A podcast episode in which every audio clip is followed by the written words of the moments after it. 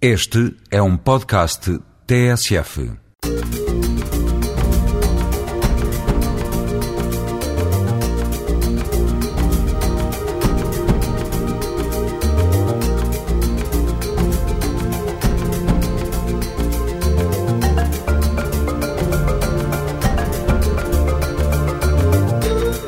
Está na hora de escancarar a janela da rádio para a multiculturalidade e riqueza social das comunidades a viver em Portugal. Gente como nós. Gente como nós é um pequeno universo de histórias de vida que tem Portugal, país de acolhimento em comum. Este é um programa do Alto Comissariado para a Imigração e Diálogo Intercultural em parceria com a TSF. Todas as semanas, aqui, a esta hora. Hoje vamos conhecer alguns imigrantes que dão corpo a uma arte tipicamente portuguesa. Fomos ao encontro de várias nacionalidades que têm ajudado a preservar a arte de bem fazer a calçada portuguesa. No Ribatejo, vive e trabalha um brasileiro que da música e da rádio faz o seu dia a dia. No Gente Como Nós desta semana, vamos também conhecer a fé Bahá'í, uma religião baseada na unificação da humanidade.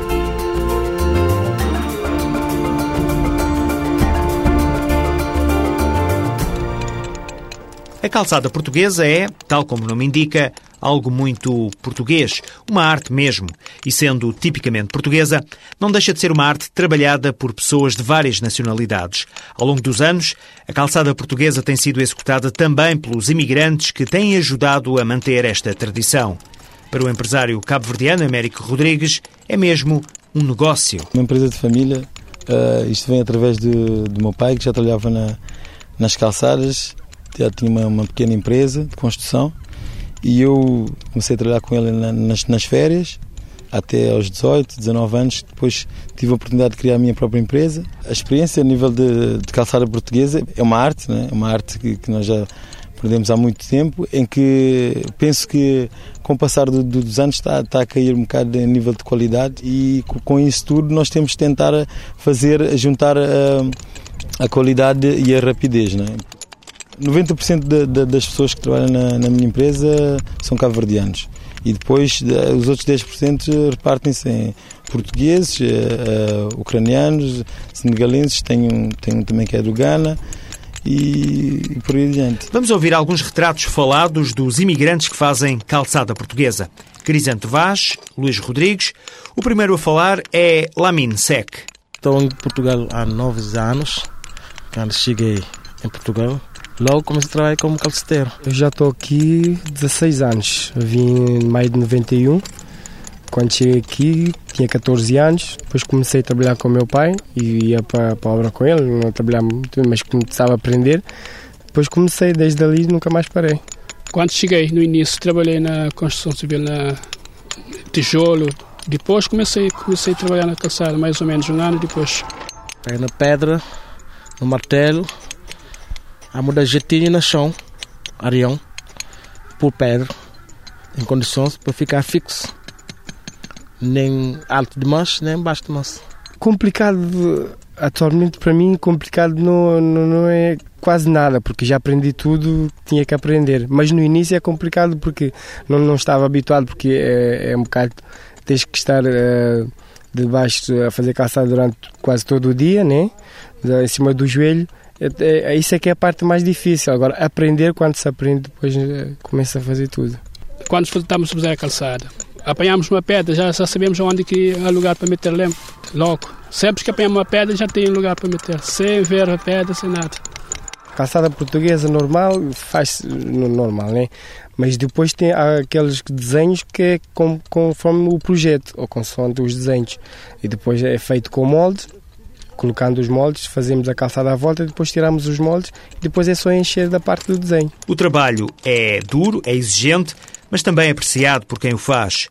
Luís Rodrigues é dos mais novos. Para além do trabalho, tem o desejo de terminar os estudos. Quando cheguei cá em Portugal, estudava, comecei a estudar à noite também, eh, apesar de não acabar o, os meus estudos, mas tenciono acabar. As razões que os trouxeram até Portugal foram diferentes, mas todos partilham o orgulho de manter a tradição da calçada portuguesa.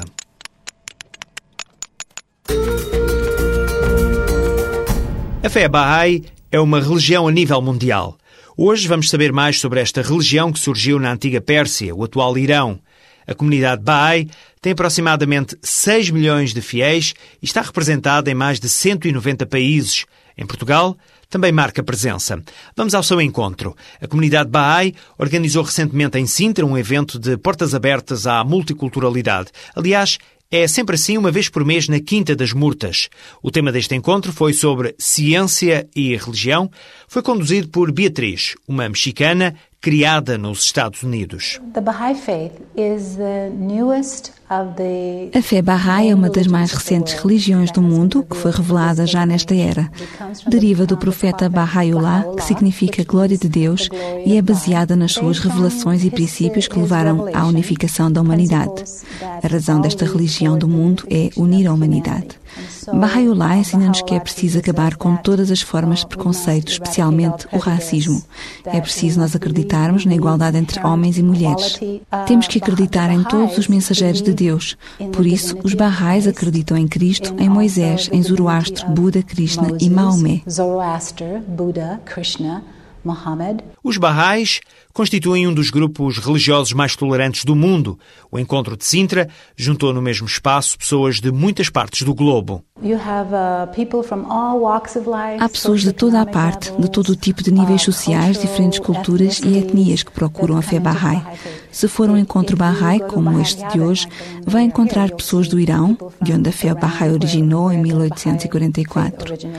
Vai também encontrar pessoas da República Checa. Eu, por exemplo, sou mexicana, mas cresci nos Estados Unidos da América, portanto, é um encontro internacional sempre em qualquer parte do mundo. Os testemunhos são diversos sobre esta fé, sobre este princípio religioso. É uma experiência maravilhosa, é uma cultura em muitas maneiras muito diferente do que a cultura americana. Uh, em algumas maneiras semelhanças, mas é bom aprender a viver numa outra cultura, sentir como as outras pessoas no mundo vivem verdadeiramente. Eu dizia Maldávia aqui sete anos e já tornou barrar na minha terra e como veio aqui, encontrou aqui a comunidade e tenho muitas pessoas, muitos bons amigos. Dos princípios barrais, o que mais me fascinou foi a revelação progressiva, uma vez que a minha família era pertencia a várias religiões, eh, parentes de várias religiões fez todo o sentido acreditar na revelação progressiva e que, no fundo, a religião é uma só, mas que vai evoluindo de acordo com o tempo. Ser Bahá'í é acreditar eh, num Deus único, o Deus universal, o Deus de todas as religiões. É acreditar uh, no futuro áureo que todas as religiões têm anunciado Uh, ser Bahá'í significa acreditar em todos os mensageiros divinos. Uh, ser Bahá'í é um renascer de uma nova civilização, é o renascer de uma nova espiritualidade que cada pessoa poderá recriar. E para mim foi a maior felicidade que encontrei foi conhecer a fé Bahá'í. A palavra Bahá'í vem do nome de Baha'u'llah, fundador da religião Bahá'í, que ele declarou em 1863 para a unificação de todos os povos e raças da Terra, porque ele anunciou o mundo é um só país e a humanidade os seus cidadãos. Então, pessoas que servem à humanidade, servem pela paz, concórdia, harmonia entre ideologias, religiões, raças, etnias e trabalham nesse sentido. Para nós todos são barrais. Os barrais estão de portas abertas e convidam todos a participarem nos encontros para conhecerem melhor a fé Bahá'í.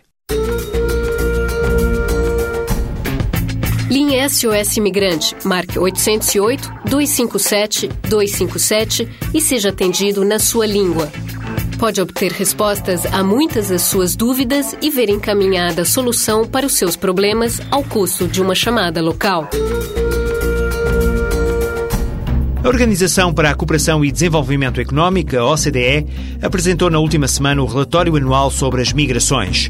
Esse documento serviu de base à realização de um seminário na Fundação Luso-Americana para o Desenvolvimento, em Lisboa, onde foram analisados os desenvolvimentos recentes dos movimentos migratórios e das políticas de migração dos vários países da OCDE, nomeadamente em Portugal. É de destacar neste relatório 2007 a importância crescente dos fluxos de imigrantes altamente qualificados, de trabalhadores temporários e de estudantes, e também, um outro dado, a confirmação da importância das mulheres nos fluxos migratórios. Em resumo, ficou claro que os imigrantes são uma parcela da força de trabalho cada vez maior nos países da OCDE. O documento descreve também as medidas adotadas para facilitar a integração dos imigrantes, desde a sua chegada até à obtenção da cidadania plena, e aborda a necessidade de cooperação internacional com vista ao controlo das fronteiras e à prevenção da imigração irregular. Isto para além de examinar as diferentes políticas de gestão, especialmente as que têm como objetivo o aperfeiçoamento da seleção de trabalhadores em resposta às necessidades dos mercados de trabalho.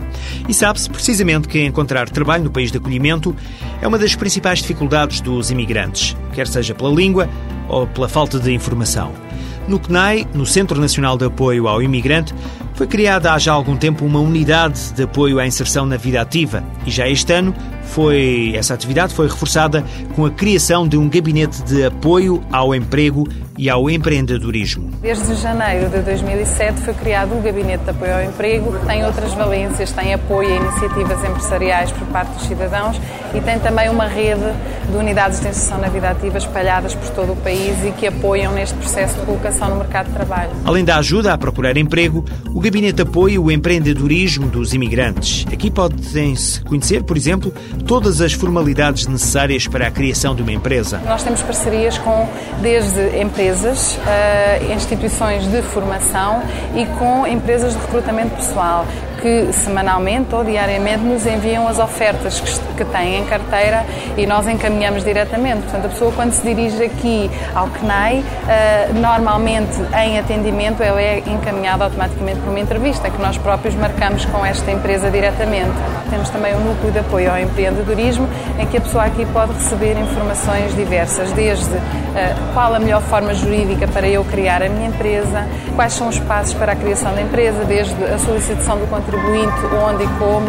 Uh, damos também informações sobre apoios financeiros que existem, quer no Instituto do Emprego e Formação Profissional, quer através da Associação Nacional de Direito ao Crédito de pessoas que não têm acesso ao crédito uh, bancário. Os imigrantes, está provado, destacam-se nas mais variadas áreas.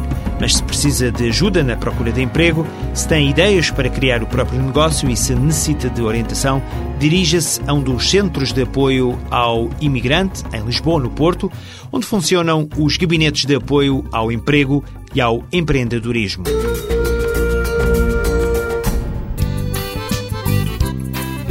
Muito bom dia, muito bom dia a todos os ouvintes e amigos. Cá estamos nós na 104.9.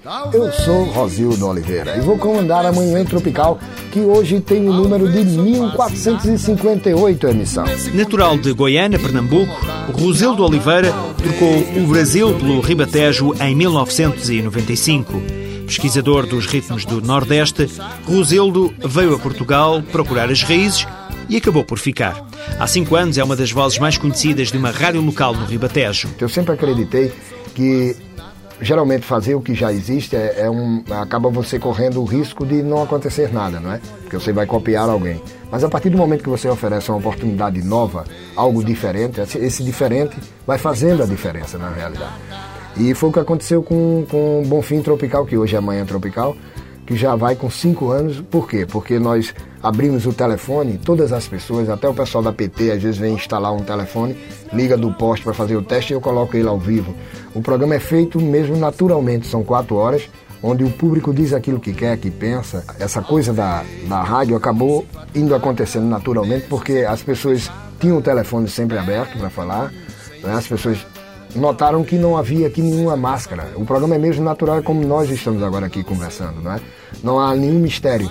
É um programa feito onde eu sento aqui, só sei o que vou tocar, porque relaciono toda semana, como sou músico, tenho os cuidados musicais. A rádio em Portugal foi a forma que Rosildo encontrou para continuar ligado à música. Apesar de ser brasileiro, eu tenho mais ouvintes portugueses, mesmo fora de Portugal. Apesar de saber que muitos brasileiros escutam a gente e tal, também, mas uh, acaba sendo um brasileiro que abriu um espaço a, a, a, uma chamada minha aqui na rádio, que diz que eu sou o, o brasileiro mais português do Rio da Terra. Né? Eu tenho aqui o um, meu projeto de vida, mas a minha velhice não, não será com certeza aqui. Por quê? Porque eu, eu tenho uma trajetória já arquitetada que é, se, se eu tiver tempo para isso, e acredito que sim, é envelhecer olhando o mar, uma rede deitado, compondo, escrevendo, podendo dar mais um contributo de tudo que colhi é, de informação cultural, dividir com, com um povo é, menos favorecido, que é sempre o trabalho que eu fiz, é, dar meu contributo para melhorar um pouco dentro do aprendizado da Europa e tudo mais, levar um pouco desse conhecimento para as pessoas, mas não ir para lá com o intuito de fazer vida, é mesmo ir para lá para morrer, percebe? Além da música, a rádio do brasileiro Rosildo Oliveira, em Portugal, faz-se muito de histórias de vida. Oxe, que terra boa danada, é como o Nordeste, meu filho. Cheira furor.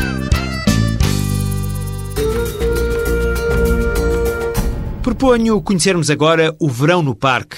É certo que já entramos no outono, mas fica aqui a nota para um projeto de intervenção social e cultural organizado pela Companhia de Atores, pela Câmara Municipal de Oeiras, pela Junta de Freguesia de Carnaxide e ainda pela Associação de Moradores 18 de Maio. O objetivo foi dinamizar durante uma semana a ocupação artística de jovens com atividades lúdicas multidisciplinares. O Parque Urbano da Quinta dos Salles, no bairro da Outorela, em Carnaxide, foi palco desta iniciativa, que já vai no segundo ano. Esta iniciativa que meteu banhos de piscina, passagem de modelos, pinturas faciais e muita música, além dos ateliês de hip-hop. A ideia de fazer o verão no parque foi de António Terra, o fundador da Companhia de Atores. O nosso ateliê dá de frente para esse parque. Todos os dias nós trabalhávamos lá. Um belo dia eu estava sentado e falei, vou usar esse parque.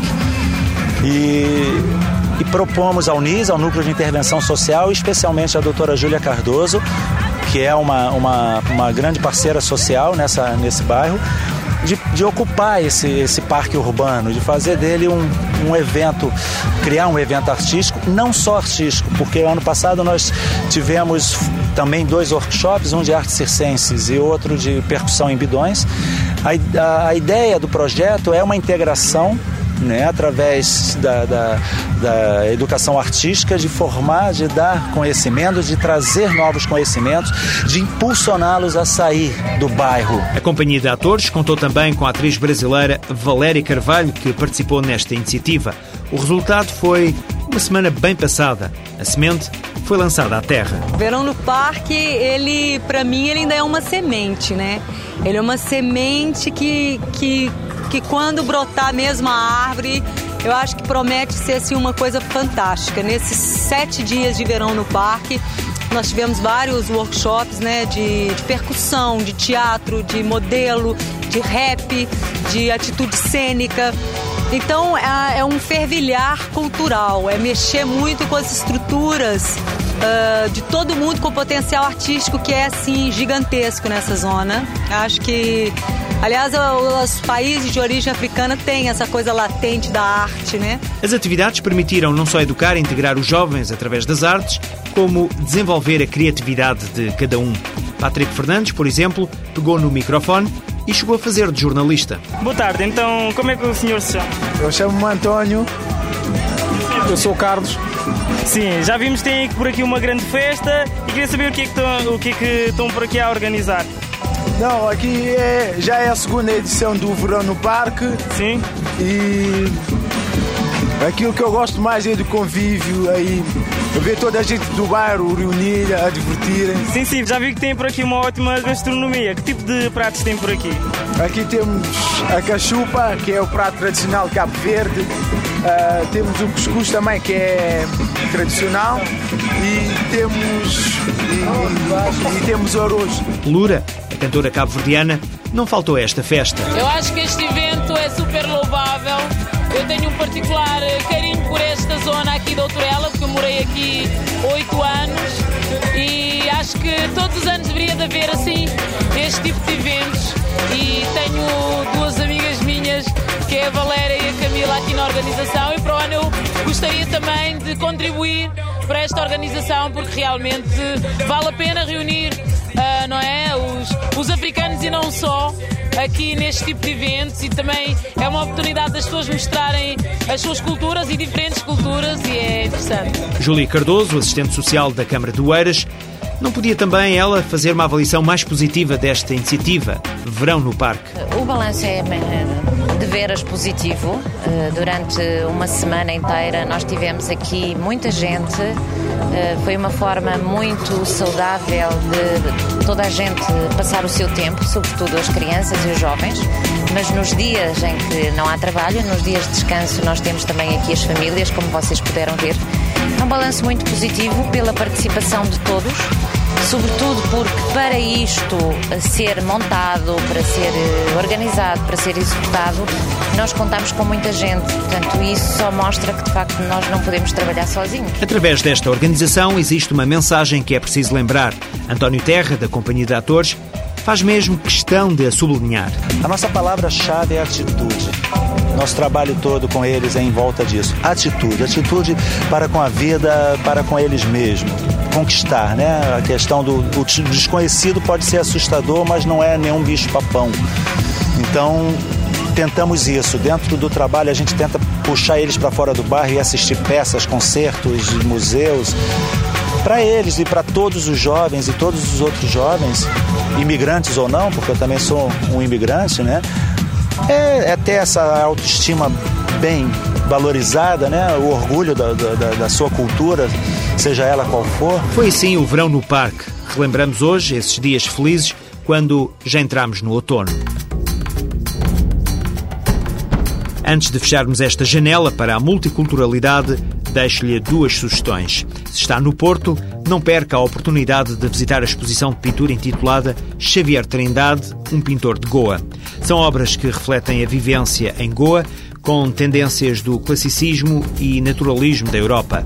Óleos, aguarelas, desenhos e alguns esquiços fazem da obra de Xavier Trindade um verdadeiro exemplo de cruzamento dos universos culturais do Oriente e do Ocidente.